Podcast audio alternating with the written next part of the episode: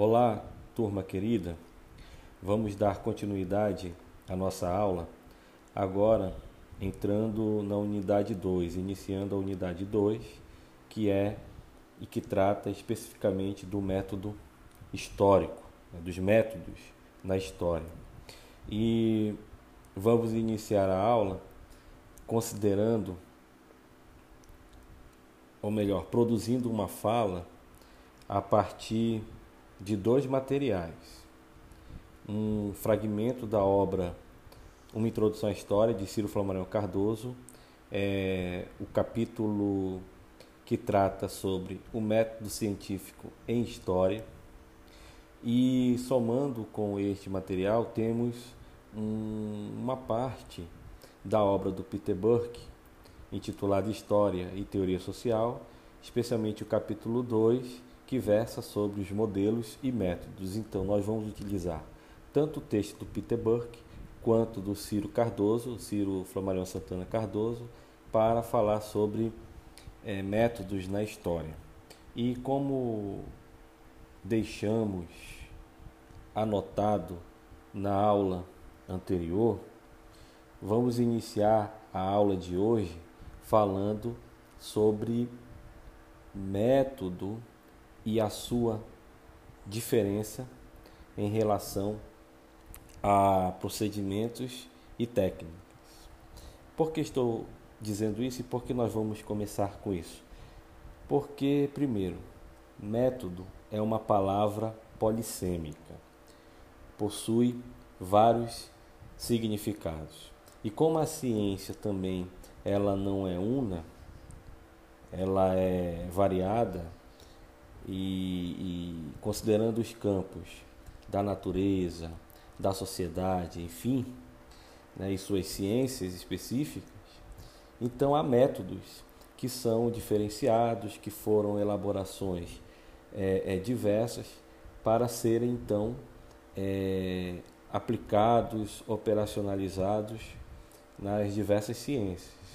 Então, há métodos no plural né? Isso é importante sublinhar. Mas também é, o termo método ele se aplica muito facilmente também a simples técnicas.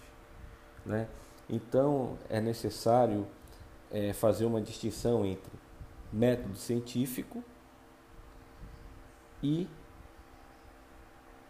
a ideia de método como técnica. Então vamos lá, considerando método científico. O que é método nesse sentido? São ações ordenadas a serem realizadas para atingir algum objetivo pré-estabelecido.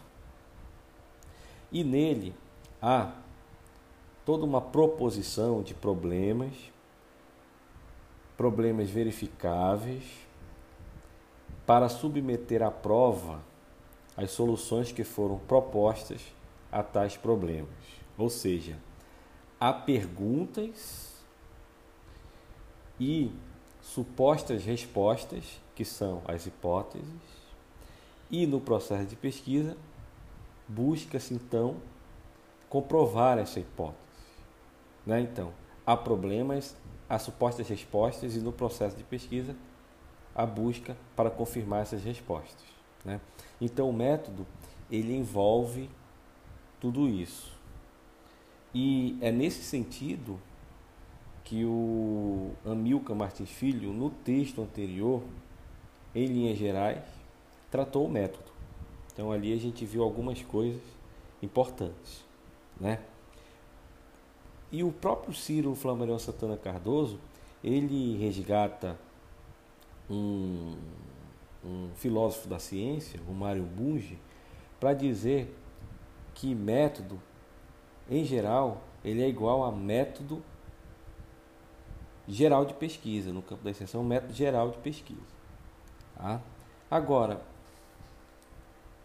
considerando o método como técnica, é, a técnica é, é, diferente do que nós acabamos de dizer ainda há pouco.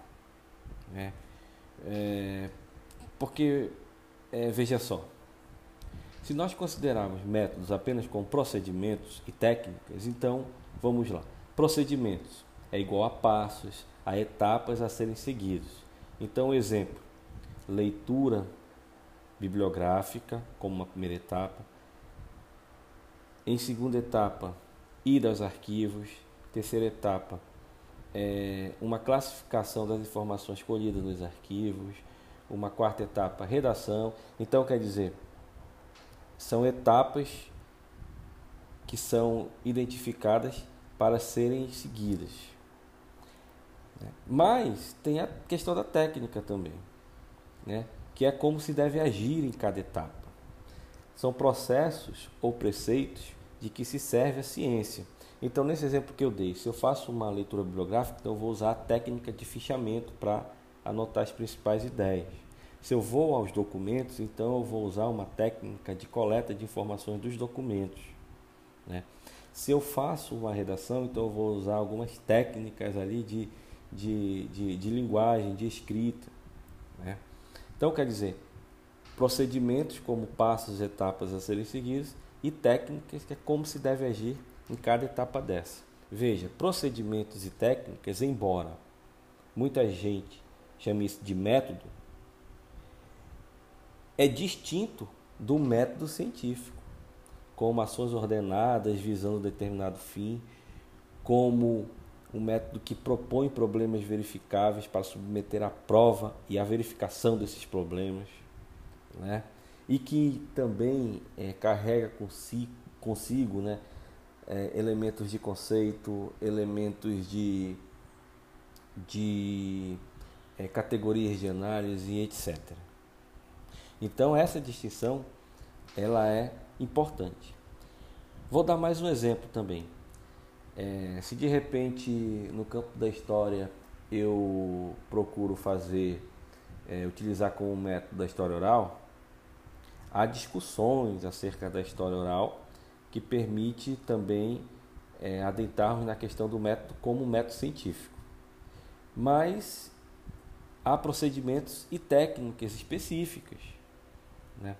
Por exemplo, procedimentos é necessário identificar aquele que vai ser entrevistado, ter um ambiente agradável para entrevistá-lo, deixá-lo é, bastante à vontade, perceber os traços né, que ele acaba realizando ao ser entrevistado, né, é, a sua reação, né, a, os, os, seus, é, aquela linguagem corporal e, e, etc. Então, esses são procedimentos. E técnicas, nesse caso, se eu vou entrevistá-lo a partir de uma entrevista estruturada, ou seja, com roteiro pré-estabelecido, ou uma entrevista não estruturada, ou seja, mais livre para causar problemas ali no processo de entrevista, situações, né? enfim. É... Ou se eu vou utilizar um questionário para que, que possa ser aplicado em um dado momento, e são técnicas. Né? Então, gente, resumindo essa primeira parte, método é um termo polissêmico, possui vários significados. Há métodos diferentes aplicados na, na, na física, por exemplo. Lá há diferenças em relação a métodos aplicados na história. Então, é, é, há elaborações de métodos diferentes. E também o método científico, ele tem a ver com as ações ordenadas a serem realizadas para atingir algum objetivo pré-estabelecido, propondo problemas verificáveis, submetendo esses problemas à prova, comprovando esses problemas, etc. Método científico. Né? Isso é um significado. Mas o outro é, é há quem diga que método e, e, e, e, dê significado ao método a partir de procedimentos e técnicas. Aí já é diferente. Então essa distinção é preciso anotar, é preciso frisar. Por quê? Porque na história nós vamos tratar do método, mas método científico. Claro que nós vamos ver, é, considerando a história tradicional, o método desenvolvido por ela, é, que se consolidou no século XIX de crítica documental erudita. Mas isso é um método documental para testar a veracidade de um documento. Né? Ele não é um método científico. Método científico, no campo da história, nós podemos pensar e vamos ver nesta aula quantificação ou história quantitativa, comparação ou história comparativa, modelos e tipos. Então, isso são métodos científicos no campo da história. Tá certo, gente? Então nós vamos iniciar agora tratando desses métodos. Então, vamos entrar na questão do método científico em história. Mas antes de falarmos sobre a quantificação, sobre a comparação e sobre os modelos e tipos, é importante aqui tratar da história tradicional e de seu método de crítica documental erudita. E já já vou dizer por que é importante tratar disso. E, e, é sobre isso que o Ciro Flamengo Cardoso, logo no início do, teu, do seu texto, ele aborda. Né? Então, o primeiro ponto é acerca da natureza do conhecimento histórico. Nós já falamos, mas não custa reforçar, que a matéria-prima do historiador é a fonte histórica. Né? Nós vimos também uma divisão dessas fontes históricas: fonte primária, fonte secundária. Né? Agora nós vamos agregar mais um elemento acerca das fontes, que tem a ver com a questão da observação. Porque o historiador, em geral, ele só chega depois da experiência terminada, depois do fenômeno terminado. Então, o fenômeno ele ocorreu e acabou, e o historiador somente depois que chega para olhar, para observar, para analisar. É, então, desse modo, ele não estava lá, mas outros estavam.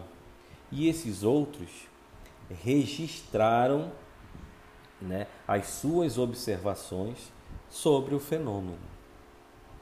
Então, é, é mais ou menos assim: né? algum acontecimento que alguma testemunha viu, registrou em jornais ou em revistas ou em correspondências particulares, né, ou em outros documentos, mas registrou. Esse registro foi preservado, o historiador foi até o arquivo, entrou em contato com esse registro e teve acesso então ao fenômeno. Só que ele teve acesso ao fenômeno a partir dos olhos daquele que viu o fenômeno e registrou. Então, o historiador faz uma observação indireta, uma observação por registros de outros. Né? Então, essa é a observação indireta. Mas não está vedado ao historiador a observação direta. O historiador pode realizar uma observação direta.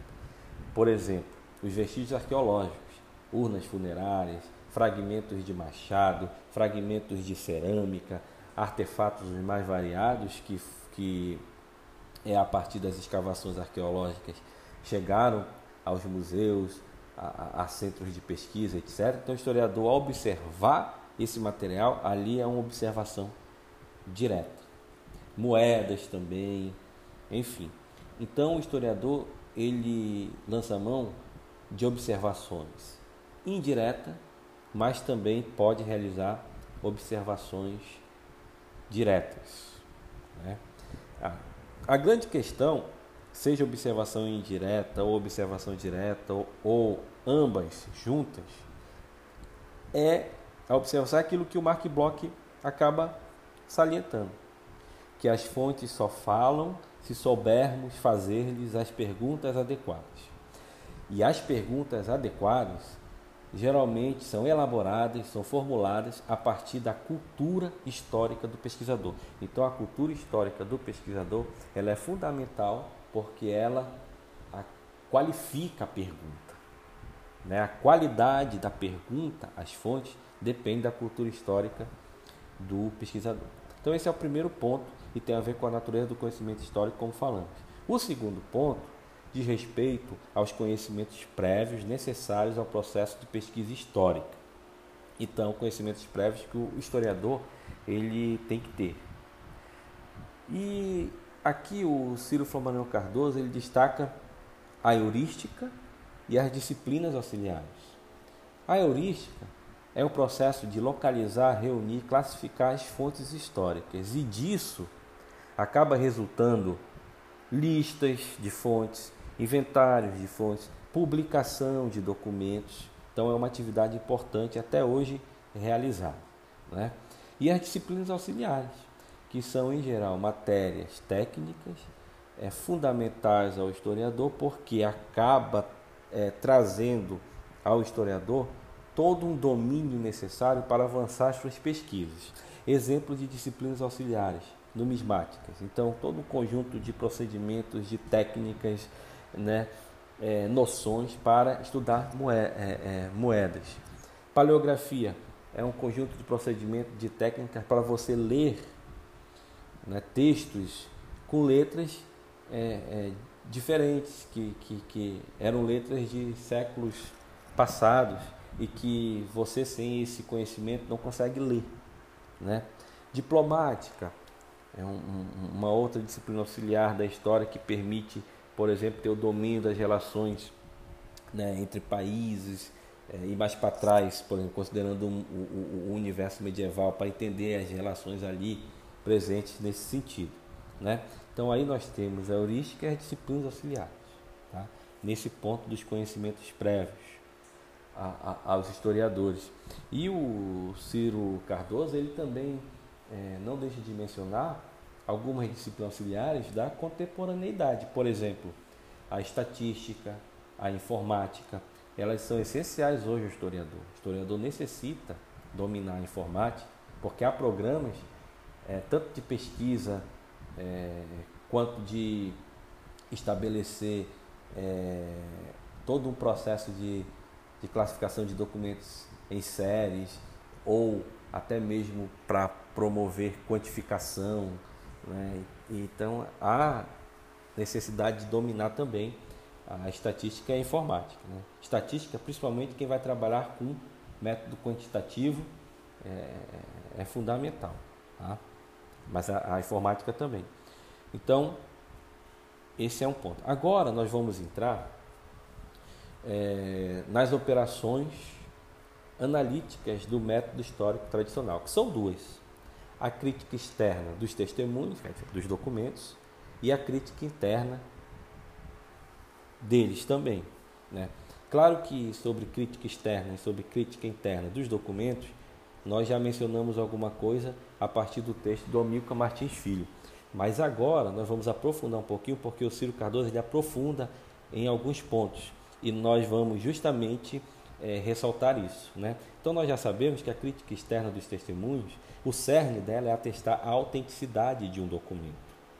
Se esse documento ele é verdadeiro ou não. Né? Então, para atestar a autenticidade desse documento, são necessários dois procedimentos. São necessários dois procedimentos. A crítica de restituição. O que, que é isso? É olhar para o documento na sua estrutura física ver a, o papel, se está faltando papel, se o documento está conservado, se aquele papel é de época, se a letra que está ali contida é também uma letra de época, né? É, o formato desse documento, se é de época, enfim. Né? E se ele estiver é, precisando de, de, de, de, preenchimento de lacunas, de algum reforço, se faz. Né? Então, é, é restituir o documento é, consoante a sua época. E o segundo procedimento tem a ver com a crítica de procedência, ou seja, estabelecer a origem e a data do documento. Sobre a data, nós temos processos de datação a partir de carbono 14 que permite também estabelecer uma data precisa do documento. Né? É, é, e a origem, é, é, é através da contextualização do documento e cruzando com outros documentos, é possível perceber né, se é daquela época. Então aí nós temos a crítica de restituição e crítica de procedência. Isso para testar a autenticidade de um documento. Crítica externa dos testemunhos. Tá? É, o que fazemos até hoje. Isso é um ponto. Já a crítica interna dos testemunhos, o cerne dela é a crítica de veracidade do conteúdo. Então aí nós temos três procedimentos básicos: interpretação hermenêutica, que busca aprender o sentido do texto, aprender né, o que, que o texto realmente diz. O segundo é a crítica de sinceridade, que tem a função de verificar se as afirmações são críveis ou não. E a crítica de exatidão, que é a posição em relação aos fatos que relata, ou seja, colocar o documento frente aos fatos que ele relata. Isso a gente, a gente pode fazer cruzando com outros documentos, entendendo aquele fenômeno é, é, e a posição do documento frente àquele fenômeno. Então aqui nós temos a crítica de veracidade. Tá? É, claro que aí, se nós considerarmos a crítica externa dos testemunhos e a interna, nós temos aí a questão da autenticidade do documento e da veracidade do seu conteúdo. Isso até hoje se faz, muito embora para fenômenos ligados à antiguidade, ao mundo medieval, né, isso seja é, muito mais forte do que é, é, fenômenos ligados ao momento mais recente, é, que essa questão da autenticidade do documento já é mais tranquila. De qualquer forma, sempre desconfiar né, é, do documento para primeiro estabelecer essas críticas. Tá? Então aí são operações analíticas do método histórico tradicional, a crítica externa e a crítica interna dos testemunhos. Agora, as operações sintéticas também desse método. E aí, uma vez o documento atestado a veracidade e a do seu conteúdo também, então o que fazer? Né? Porque o documento é considerado verdadeiro, então ali você tem fatos históricos dele. Né? É, e há um problema na história tradicional que era justamente o que fazer com esses fatos históricos. É, vamos pegar vários documentos, então ali eles passaram pela crítica interna e externa, ali existem fatos históricos, o que fazer? Colocá-los em justa posição, estabelecer uma cronologia, buscar a partir daí colocá-los é, num processo de causa e efeito, enfim, havia é, um, uma espécie de, de dúvidas, de ceticismo, de pessimismo com relação à questão da síntese histórica pelos historiadores é, tradicionais, principalmente porque os fatos históricos eles aparecem ali na documentação misturados. Eles são fatos econômicos, são fatos culturais, são fatos políticos, são fatos né, sociais, é, é, envolve linguagem, envolve vestimenta, envolve moradia, enfim. Né, então, como é, tratar desse universo que a princípio parece um, um, pouco caótico, né? Então, é, é o que foi é, tentado é justamente isso: estabelecer uma cronologia, uma cadeia de causas e consequências e a partir daí interligar esses fatos. Só que isso não era muito, muito muito fácil, porque havia limitações. E o Ciro Cardoso vai dizer que as limitações para isso, para eles, para os historiadores tradicionais, justamente era a ausência de teoria social. Então, é, por isso que ele vai dizer que muitos historiadores tradicionais optavam pelo modelo de monografia com infindáveis citações de, de documentos, né? É, nesse, nessa construção de uma cronologia e de cadeia de causas e consequências. Né? Então, é, para ele faltava teoria social, é, para o Ciro Cardoso. Faltava teoria social para os historiadores tradicionais. Então, daí a dificuldade de é, estabelecer a síntese histórica. Então, a partir daí, o Ciro Cardoso ele entra no outro ponto que é justamente acerca do método científico. Então ele vai dizer o seguinte, olha, o que nós acabamos de ver é o método de crítica documental, erudito. Método de crítica documental. Método que contém alguns procedimentos como nós vimos aí. Né? Agora, não é método científico. Então lembrem daquela distinção que nós fizemos no início da nossa aula. Né? Uma coisa são procedimentos e técnicas, muitas vezes tratadas como um método. Outra coisa é um método científico. Então, por isso que nós começamos aqui na mesma balada do Ciro para falar sobre a questão do método de crítica documental erudita da história tradicional, porque ele faz isso de propósito para dizer, olha, esse método é um método documental, mas não é um método científico. Né?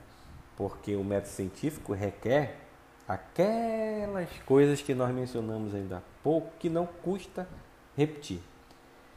Método científico são ações ordenadas a serem realizadas para atingir algum objetivo pré-estabelecido. Nele há problemas verificáveis que são submetidos à prova para serem atestados, comprovados. Né?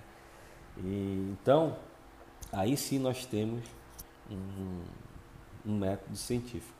E ele vai partir em seguida para um outro ponto em que ele titula Tarefas e Problemas do Método Científico em História. E aqui deixa eu explicar para vocês o que, que nós vamos fazer.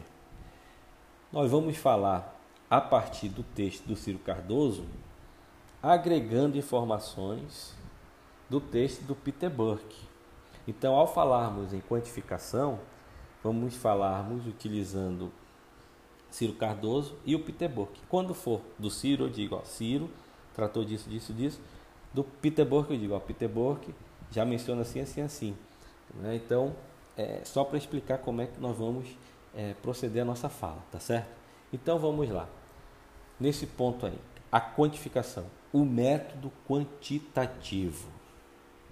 Bem, sobre a quantificação, o Ciro vai dizer o seguinte, ó, é, é um método que tem como hábito já a formulação de hipóteses. É, então, a partir de números, a partir da quantificação, você quantifica geralmente pensando em comprovar algo. E em geral, na ciência, comprovar as hipóteses desenvolvidas. Né? Mas só o fato de quantificar, também você já tem aí algumas perguntas nesse processo. Quantificar para quê? Esses números dizem respeito a quê? Eles explicam o quê? Né? Além do que, aumenta mais os níveis de objetividade. Então, para o Ciro Cardoso, a quantificação ela traz consigo o hábito de formular hipóteses, de é, responder, de formular e responder perguntas e de aumentar os níveis de objetividade. Agregando mais informações ao método quantitativo, então nós temos aí algumas questões levantadas por Peter Burke. O Peter Burke ele vai dizer o seguinte, ó, há análises que são feitas a partir de estatísticas e elas podem estar relacionadas a preços, a produção, a greves, a revoltas e etc. Né? Então você é, acaba quantificando para responder a perguntas relacionadas a isso. É, é possível fazer quantificação, utilizar o método quantitativo, né, operando com questionários, com entrevistas, com análise de conteúdo, né, porque aí através de questionário a resposta ela pode se transformar, por exemplo, em uma pizza, em uma pirâmide. Você pode quantificar aqueles dados. Da mesma forma, as entrevistas.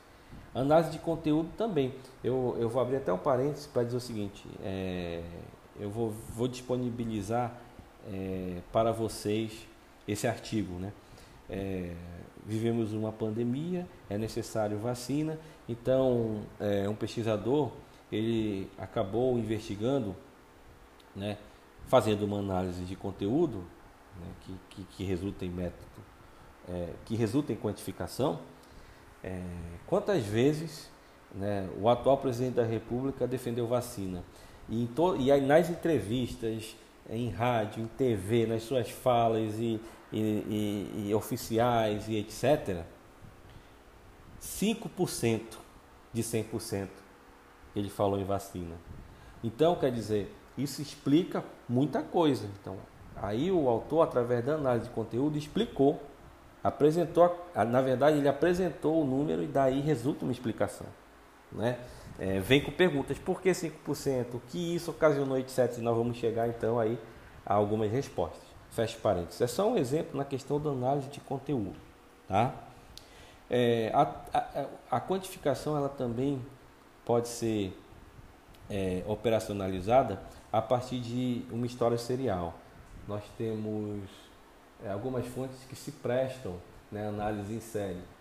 É, fontes cartoriais, paroquiais, por exemplo, são emblemáticas nesse sentido. Né? Casamentos, óbito, nascimentos, então elas podem ser dispostas em série durante anos para verificar onde nasceu mais filho, por que nasceu mais filho, por que tantos casamentos, ou por que poucos casamentos, é porque essa taxa de mortalidade enorme ou não, através dos óbitos, enfim. Então você pode é, é, quantificar e, e, explicar um fenômeno social a partir daí. Né? Então, aí nós temos a quantificação. Né? Em geral, em história aparece quantificação ou história quantitativa, né? mas é isso aí. Tá? É você ter acesso a determinados registros e desse registro é, você criar dados em números para explicar fenômeno. Um outro método é o método comparativo. Né? E o Ciro Flammarion, nesse caso, ele vai dizer que há dois tipos de de comparação a fazer. Então, o método comparativo, a comparação, nós podemos seguir dois caminhos. Sociedades semelhantes, estruturalmente, né? então, e com proximidade temporal. É, um exemplo de sociedades semelhantes e com proximidade temporal. Se nós pensarmos na bela época amazônica ali, e pensarmos, por exemplo, Manaus e Belém, a época da borracha e as transformações urbanas pelas quais tanto Manaus quanto Belém é, passaram, e se nós pensarmos no Rio de Janeiro, na bela época carioca, né, então nós podemos fazer uma comparação entre as transformações urbanas, sociais que ali ocorreram com aquelas que ocorreram em Manaus. Então isso é sociedades é, é, é, com estrutura e proximidade temporal, com estruturas semelhantes e proximidade temporal, né? até mesmo no mesmo tempo. Né? E isso é uma, uma via. A outra via para a comparação são sociedades heterogêneas no tempo e no espaço. Né? Então você pega uma sociedade do século XIX e compara com uma sociedade do século XVII. Só que aí é mais complicado é mais complexo e, em geral, o historiador se lança muito mais é, é, na comparação pela primeira via, pelas sociedades semelhantes, estruturalmente no mesmo tempo ou com proximidade temporal. Isso é importante destacar, ok? E o que seria esse método comparativo? o Ciro Flammarion ele destaca é, o, uma definição feita por Mark Bloch. Então, Mark Bloch diz o seguinte: o método comparativo é a busca para explicar semelhanças e diferenças que oferecem duas séries de natureza análoga tomadas de meios sociais distintos. Né? É... Então, o que, que nós podemos dizer dessa definição de Mark Bloch, que o método comparativo ele se presta para você identificar em duas realidades diferentes,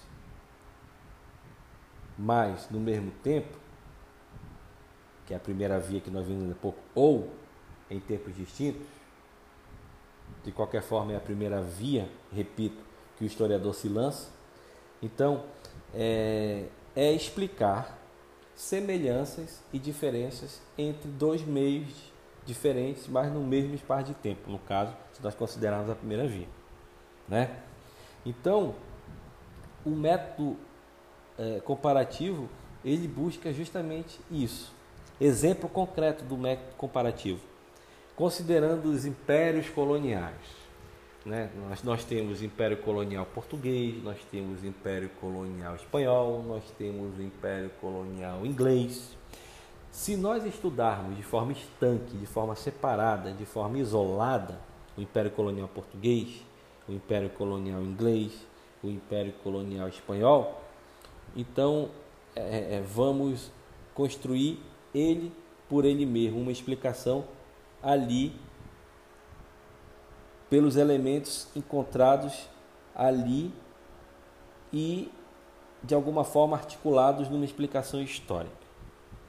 Mas no método comparativo, veja o que o método comparativo permite. Ele retira né, essa análise dessa condição estanque, isolada, né, restrita a cada império colonial e ele joga para o outro patamar, onde você pode não apenas verificar a, a, a, o mercantilismo português ou espanhol, ou trabalho indígena na América Portuguesa ou na América Espanhola, ou escravidão na América Portuguesa ou na América Espanhola, não. Mas permite ir além, observar sistema colonial mercantilista, observar as formas de trabalho indígena nos impérios coloniais, observar a escravidão indígena nos impérios coloniais. E aí você compara a escravidão na América Espanhola, na América Portuguesa, né? É, é, você também é, é, realiza comparações, né? Como esse, esse sistema colonial mercantilista se expressou no Império Colonial Inglês, Espanhol, Português, como era a escravidão, né? Em comparação Portugal e na na, e, e, e, na, no Império Colonial Português e no Império Colonial Espanhol. Né? Então veja, com isso nós estamos querendo dizer que o método comparativo permite situar o fenômeno numa totalidade mais vasta, ou seja, a totalidade mais vasta aqui é considerando os impérios coloniais, espanhol, português, inglês, etc. Né? Então, situar o fenômeno numa totalidade mais vasta e voltar ao caso particular, destacando o que ele tem de próprio, específico. Né? Ou seja, depois que foi para essa totalidade mais vasta, retorna então para o Império Colonial Português, para o Império Colonial Espanhol, para o Império Colonial Inglês, para ver o que há de específico e próprio na questão do mercantilismo, na questão da força de trabalho indígena, na questão da escravidão. Então veja a potencialidade do método comparativo. Né? Vou repetir, ele permite situar o fenômeno numa totalidade mais vasta e faz também você voltar esse fenômeno ao, ao, ao, ao caso particular, destacando o que ele tem de próprio, específico, etc. Isso o Ciro Flammarion destaca. No caso do Peter Burke, ele vai dizer o seguinte: olha, com a história comparativa, nós conseguimos ver o que não está lá. Ou seja, é, quando comparamos, aquilo que é específico e aquilo que é geral aparece, mas também é, a gente consegue ver o que não aparece em algum momento e em algum lugar. Aparece em outro e não aparece em outro lugar. Aparece numa região, mas não em outra. Então, e, e aí a gente pode explicar por que não aparece numa ou por que aparece em outra. E a gente consegue então o que ele diz aqui, ver o que não está lá. E isso é importante, né? E também é esse método que permite o processo de generalização, mas também permite particularizar a coisa, ou seja, generalizar e particularizar o fenômeno. Isso é importante. E o, o exemplo aqui que nós podemos dar de obras históricas que usaram a comparação é, nós pegamos aqui do, do texto Peter Burke, Modelos e Métodos. Né? É o um exemplo de Mark Bloch. O Mark Bloch ele tem uma obra chamada Os Reis Taumaturgos. Certamente vocês lerão ao longo do curso. Então não esqueçam do que nós estamos aqui tratando. Né? É, nessa obra, Os Reis Taumaturgos, o Mark Bloch estuda é, a, a, a cura do toque real, né? quer dizer, não que o toque real curasse uma doença da época, a escrófula, uma doença de pele. Não é isso, mas era a crença que a população tinha de que o toque real iria curar a doença. Né? Então, é, quem era doente queria buscar esse toque real para a cura. Né? É, havia crença nisso. E ele faz, então, nessa obra, uma comparação entre a Inglaterra e a França. Então, quer dizer, os reis taumaturgos. Então, é, é, é, é uma comparação dessa questão do toque real para a cura da doença na Inglaterra e na França. Ele compara os dois. Né? Mas ele também tem uma outra obra chamada Sociedade Feudal, em que lá ele compara os cavaleiros medievais com os, os samurais orientais, vendo as suas diferenças, né? principalmente. Mas é possível comparar uma série de outras questões. Por exemplo, o estudo comparativo de revoluções. É? É... Estudo comparativo do processo de industrialização e por aí afora.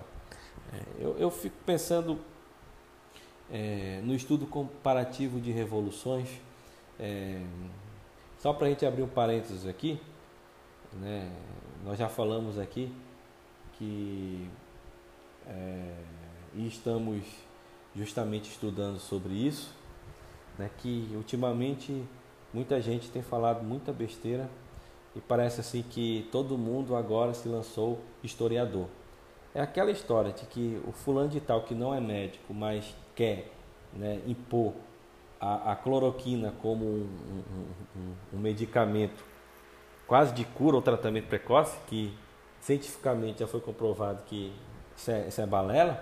Então muitos tentam falar de fenômenos passados ou explicar a sociedade atual sem ter passado por um processo de formação acadêmica. E, e interessante que muitos embarcam nisso, né? quer dizer, aquele camarada que passou por um processo de formação, que estudou, seja no campo da medicina, do direito, etc. e tal, ele, por conta do contexto que estamos vivendo hoje, ele já não é mais nenhum tipo de autoridade no assunto. Preferem escutar outros do que a ele. Né? Então, eu quero, o que eu estou querendo dizer com isso? Só para dar esse exemplo aqui. Se nós pegarmos e fizermos um estudo comparativo de revoluções, vocês vão ver isso. É, não que certamente elas serão comparadas revoluções quando vocês tiverem é, é, a história contemporânea, e aí eu estou falando das revoluções, né, das revoluções cubana, chinesa, russa, que todo mundo fala ah, é a mesma coisa e tal. Não é, cada uma tem as suas especificidades, cada uma teve seus objetivos, há diferenças e semelhanças entre elas, e vocês vão, vão perceber isso.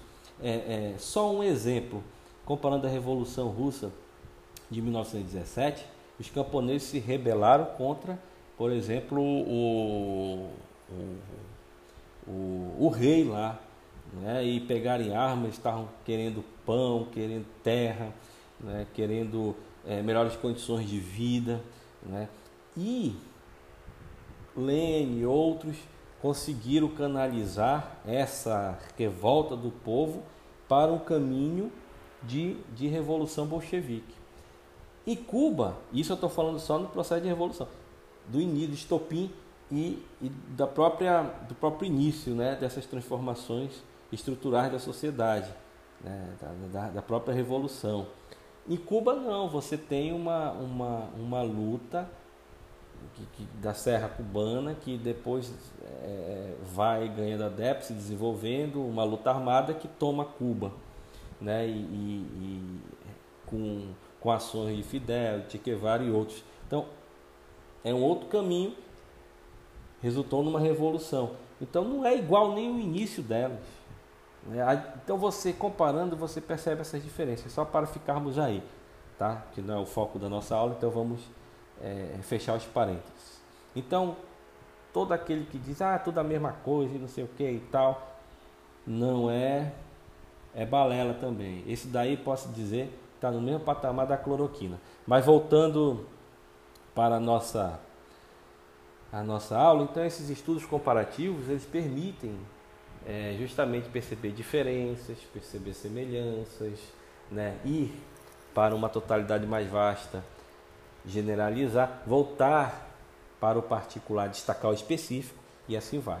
A qualidade do método comparativo. Né? Enfim, vamos passar para um outro, o outro método, a construção de modelos e tipos.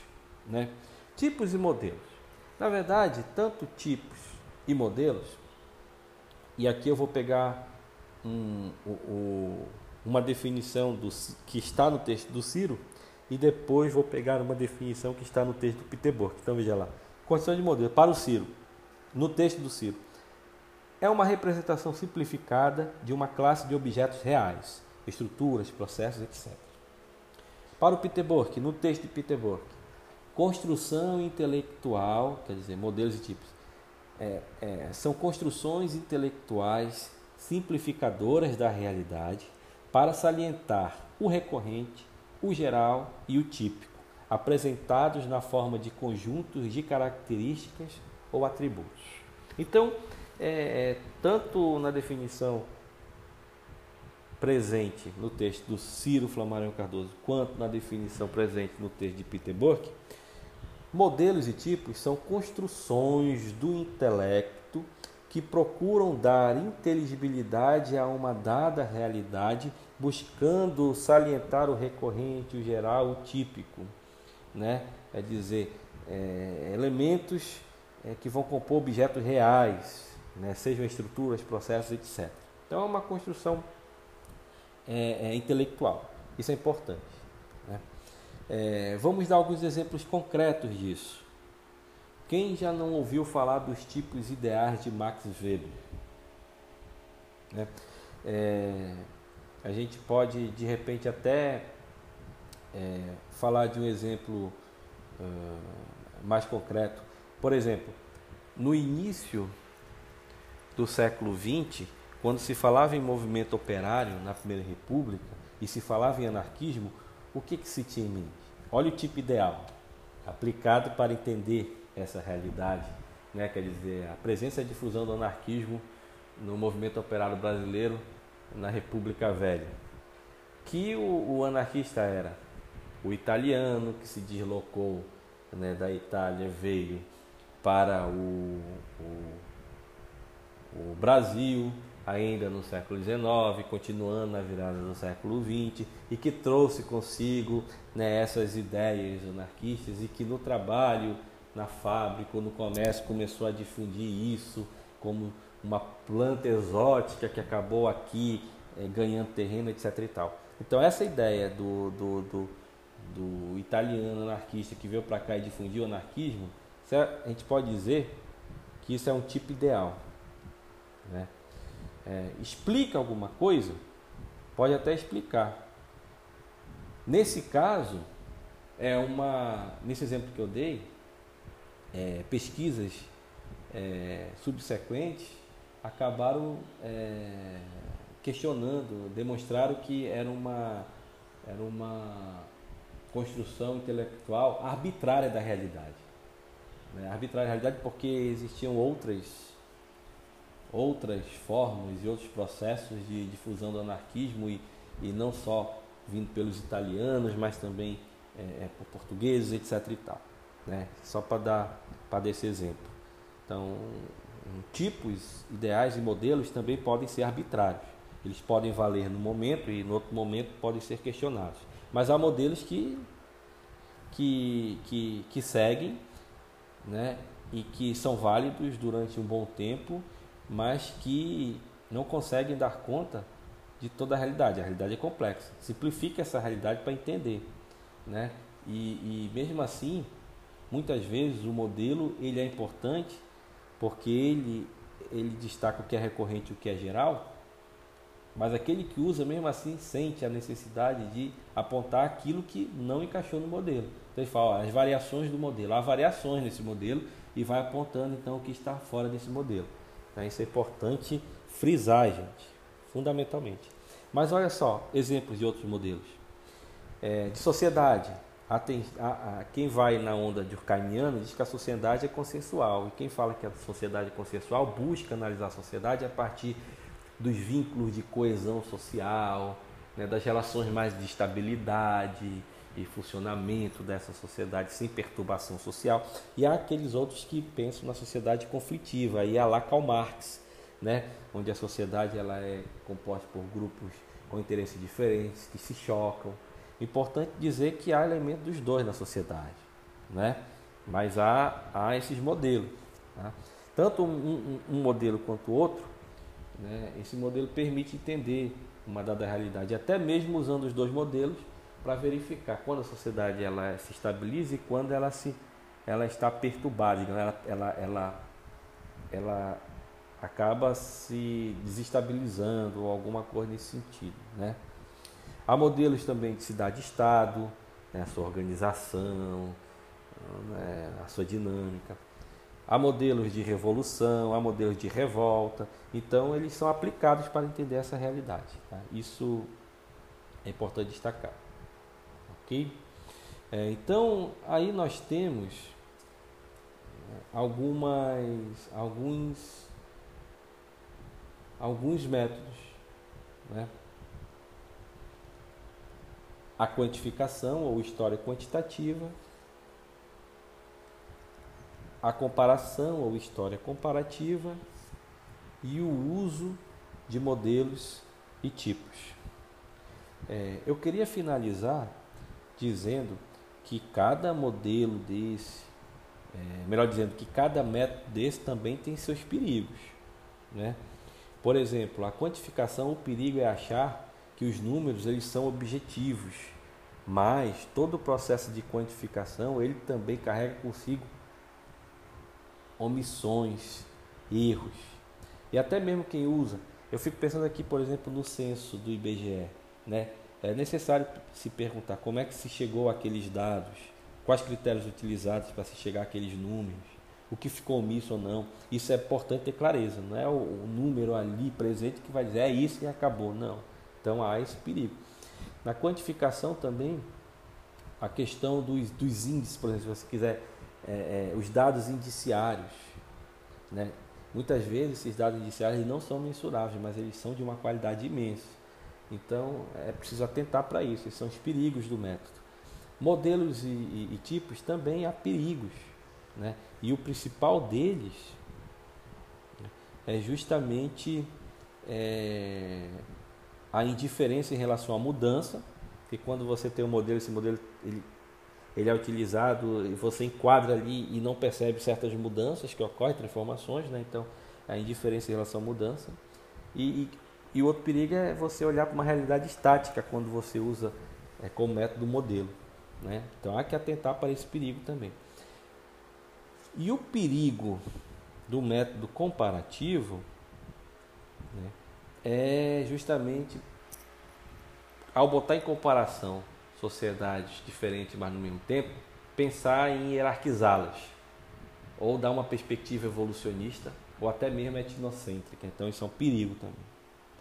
Né? De qualquer forma, o método científico na história, e aí nós estamos vendo hoje três, né? eles são importantes porque é, é, a ciência histórica ela se ela se coloca enquanto ciência a partir justamente do método. Então, a quantificação, a comparação e os modelos e tipos, mesmo com esses perigos, eles são fundamentais para a nossa disciplina. Tá bom, gente? Então, na próxima aula, vamos ver outros métodos no campo da história. Então, até a próxima aula.